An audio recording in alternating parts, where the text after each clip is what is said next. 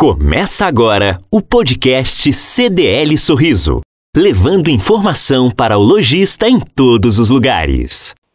Olá, amigos da CDL. Estamos iniciando mais um podcast, trazendo sempre para você um assunto que interessa ao segmento lojista empresarial, um assunto do momento. E hoje vamos falar desta pesada carga tributária do Brasil, que realmente é um entrave para o desenvolvimento do nosso país, para a geração de empregos, dentre outras coisas. Pois é, e está em plena discussão e debate na, no Congresso Nacional, mais especificamente na Câmara né, dos Deputados, é, uma proposta de simplificar os impostos, impostos municipais, estaduais, federais. Então é um assunto que está sendo debatido não só na Câmara, como também no Senado Federal. E sobre este assunto, a gente vai conversar aqui com o assessor jurídico da CDL Sorriso, Dr. Jaderson Rossetti.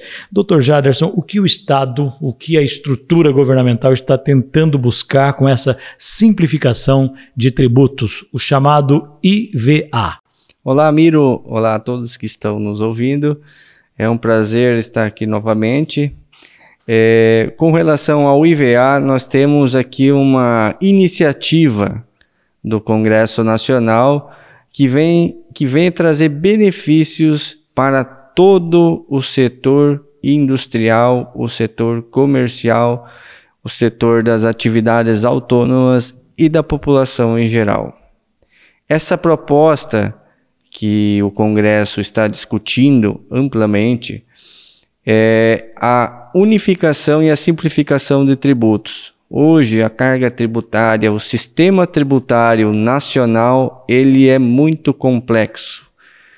E da análise de vários dispositivos legais, nós temos um inchaço legislativo de, de grau muito elevado. O que significa isso?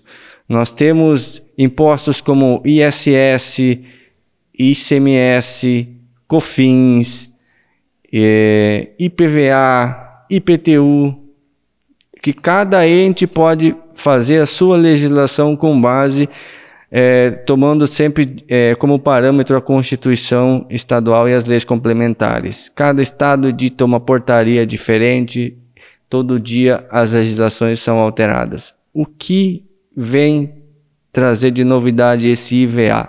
A simplificação e a unificação de tributos.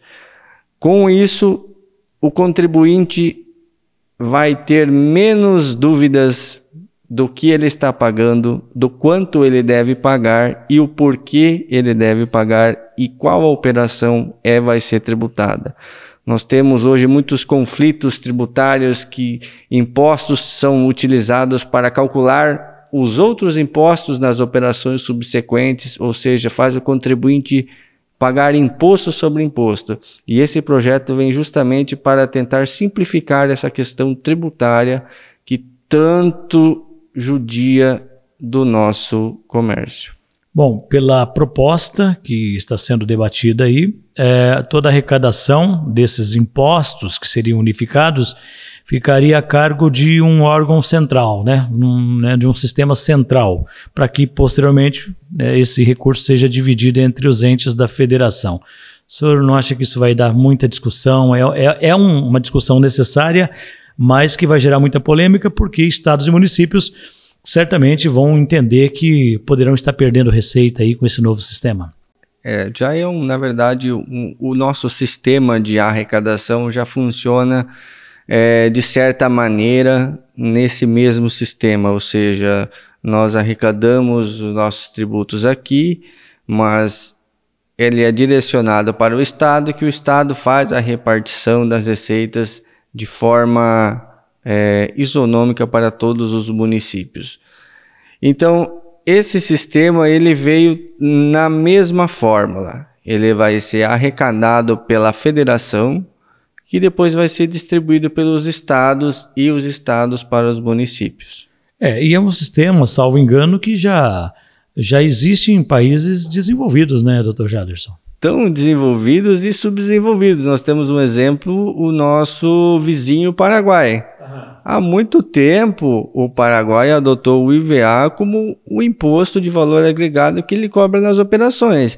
Você vai comprar determinado produto, determinada, vai contratar determinada prestação de serviço, sobre ele já vai estar específico qual é a alíquota que você vai recolher. E é um tributo só. Não tem dúvidas, não tem margem para interpretação, e isso, de, de certo modo, beneficia o contribuinte. Porque, na dúvida, hoje o contribuinte recolhe o imposto. Uh, nós temos grandes é, empresas que trabalham justamente na recuperação de tributos, ou seja, as pessoas pagam muito e não sabem o que estão pagando. E isso acaba gerando, é, desaguando no próprio lucro das, das empresas. Bom, é, essa simplificação ela pode resultar, é, pelo menos aqueles que defendem né, esse assunto, essa questão, pode resultar num impulsionamento da economia, porque hoje o investidor, o empreendedor, ele, e por conta dessa carga tributária pesada que existe aí, ele pensa bastante para fazer esse investimento. E investimento é geração de emprego, né, doutor? Com certeza. É renda girando, né? É isso. Ainda mais que nós estamos numa onda de, de e num fomento de criação de startups, de, de fomento aos empreendedores. Né? Essa onda de empreendedorismo precisa ser incentivada, não só no campo da administração, mas também no campo tributário, porque a pessoa que vai criar um produto, uma determinada fórmula ou vai aplicar uma determinada prestação de serviços, para ela calcular o valor que vai que ela vai colocar no mercado, ela vai ter que saber o custo. Se a legislação tributária é muito complexa, ele não consegue definir o custo.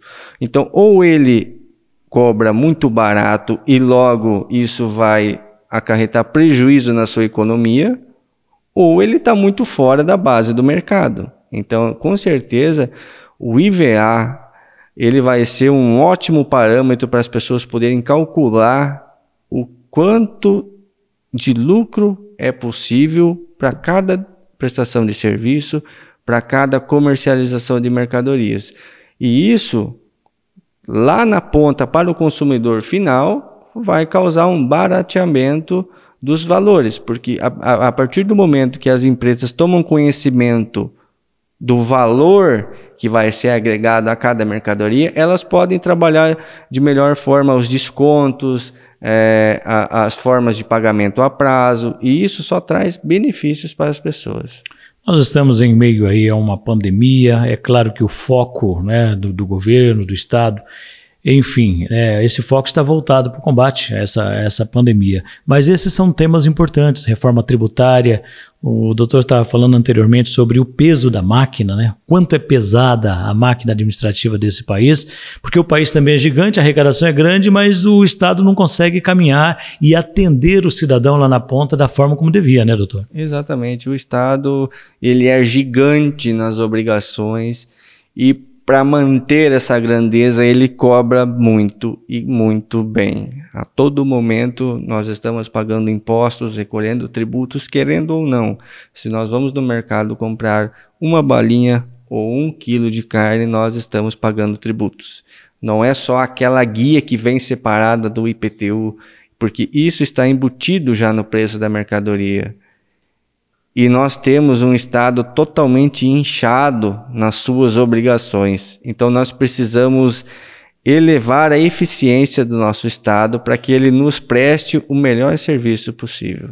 Bom, portanto, a CDL, a Câmara de Dirigentes Logistas, é uma das entidades, né, através da sua federação estadual, através da Confederação Nacional, é uma das entidades que lutam né, por, essa, por essa unificação, por para que o Estado possa realmente ter aí uma é, oferecer ao cidadão uma carga não tão pesada como está aí. Quer dizer, é uma das bandeiras do sistema logista, né, doutor? Com certeza, tudo que vem para beneficiar o lojista, o comércio, nós estamos incentivando, nós estamos adotando essa bandeira. Doutor Jaderson Rossetti, muitíssimo obrigado pela sua participação em mais um podcast da CDL. Eu agradeço, Miro, agradeço a todos que estão nos, nos ouvindo. Para você que nos acompanhou, muito obrigado pela atenção e não se esqueça, a CDL Sorriso é você lojista agora mais do que nunca.